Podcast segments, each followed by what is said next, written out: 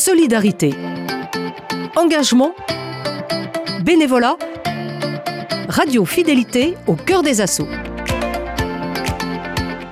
La lèpre n'est pas une maladie qui a disparu, contrairement à ce que l'on pourrait croire. Elle est encore présente dans plus d'une centaine de pays à travers le monde. La Fondation Raoul Follereau mène des actions de sensibilisation pour les journées mondiales de la lèpre. C'est vendredi, samedi et dimanche. Nous sommes toujours en compagnie de Pierre-Louis Lavigne, responsable régional Grand Ouest de la Fondation, qui nous expliquait hier les conséquences dramatiques de la maladie pour les populations touchées, principalement dans les pays pauvres. Pierre-Louis Lavigne, euh, plus d'une centaine de pays sont encore touchés par la lèpre aujourd'hui. Dans, quel pays est-ce que la Fondation Raoul Follereau est présente? Alors, on est présent principalement à Madagascar et dans les pays d'Afrique francophone, principalement les pays qui étaient des colonies où on était implanté à l'époque et euh, avec qui on a gardé des partenariats. Justement, la Fondation n'a pas d'équipe énorme sur les pays. On travaille avec des partenaires sur place. Donc, beaucoup des congrégations religieuses, parce qu'il y a 70 ans, avec les militaires français, c'était nos premiers partenaires. Et on travaille aussi avec les services de santé des pays, puisqu'on est euh, formateur, euh, financeur, euh, conseiller, pour mettre en place, aider les pays à mettre en place un, système de dépistage, donc former les personnels soignants pour que ces pays soient autonomes.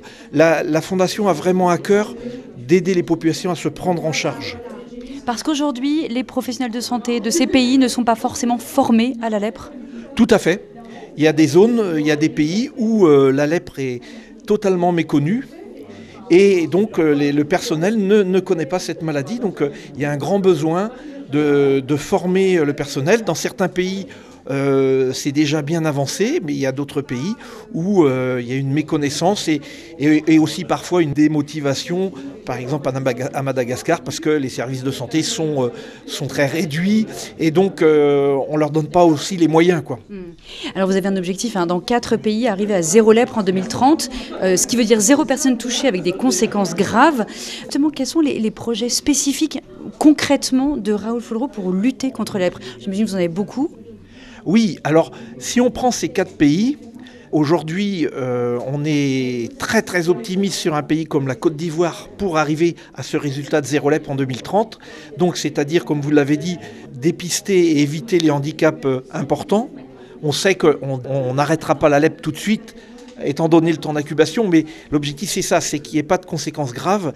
Et dans ces pays, on est très ambitieux, grâce notamment aussi à la mobilisation de l'État, des services de santé et de, mécènes euh, du pays, c'est d'avoir des plans qu'on appelle euh, un programme qui s'appelle WASH, Eau, Hygiène, Assainissement en français, et qui est de prendre euh, dans sa globalité. C'est-à-dire que par exemple un projet comme Chiepo en Côte d'Ivoire, on a pris toute une zone et on a amener, des conditions d'hygiène meilleures, création de toilettes, formation des populations aux gestes d'hygiène, lavage des mains, création de, tas d'ordures, euh, création de toilettes et formation des personnes pour que justement elles puissent faire un peu de dépistage, de l'auto-soin avec la responsabilisation de, de personnes par secteur. On a des, on pourrait dire des référents lèpres dans les villages qui ont pour mission vraiment de s'assurer que le, message passe et tout. Donc c'est là aussi l'autonomisation, jamais d'assistanat,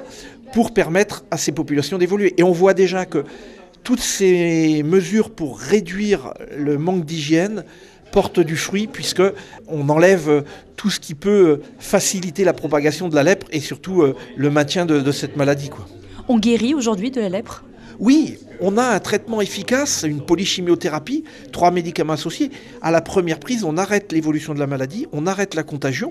Le problème, c'est que ben, si vous avez déjà les nerfs détruits, euh, on arrête la maladie, mais les dégâts sont faits. Donc l'objectif, c'est vraiment étendre le dépistage, puisqu'on sait que au stade dermatologique, on peut guérir sans séquelles.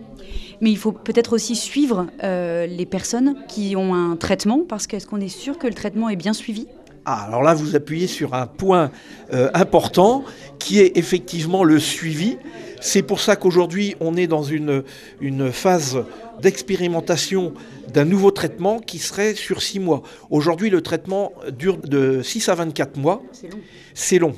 Et nous sommes obligés, pour des personnes dont nous avons, euh, on va dire, une intuition très forte qui ne seront pas capables de suivre le traitement, de les garder dans un centre pour qu'ils aillent jusqu'au bout de leur traitement. Donc en passant sur un traitement qui serait sur six mois, on va pouvoir libérer de la place plus vite et euh, laisser les gens partir en étant sûr qu'ils ont été jusqu'au bout du traitement. Depuis plus de 70 ans, la Fondation Raoul Folro cherche à soigner, réinsérer, mais aussi informer et dépister les malades de la lèpre pour éviter les conséquences de cette maladie. Vivre, c'est aider les autres à vivre, disait Raoul Folro. La Fondation agit pour d'autres causes et demain, Pierre-Louis nous parlera des actions au Liban et nous rencontrerons quatre lycéens bénévoles.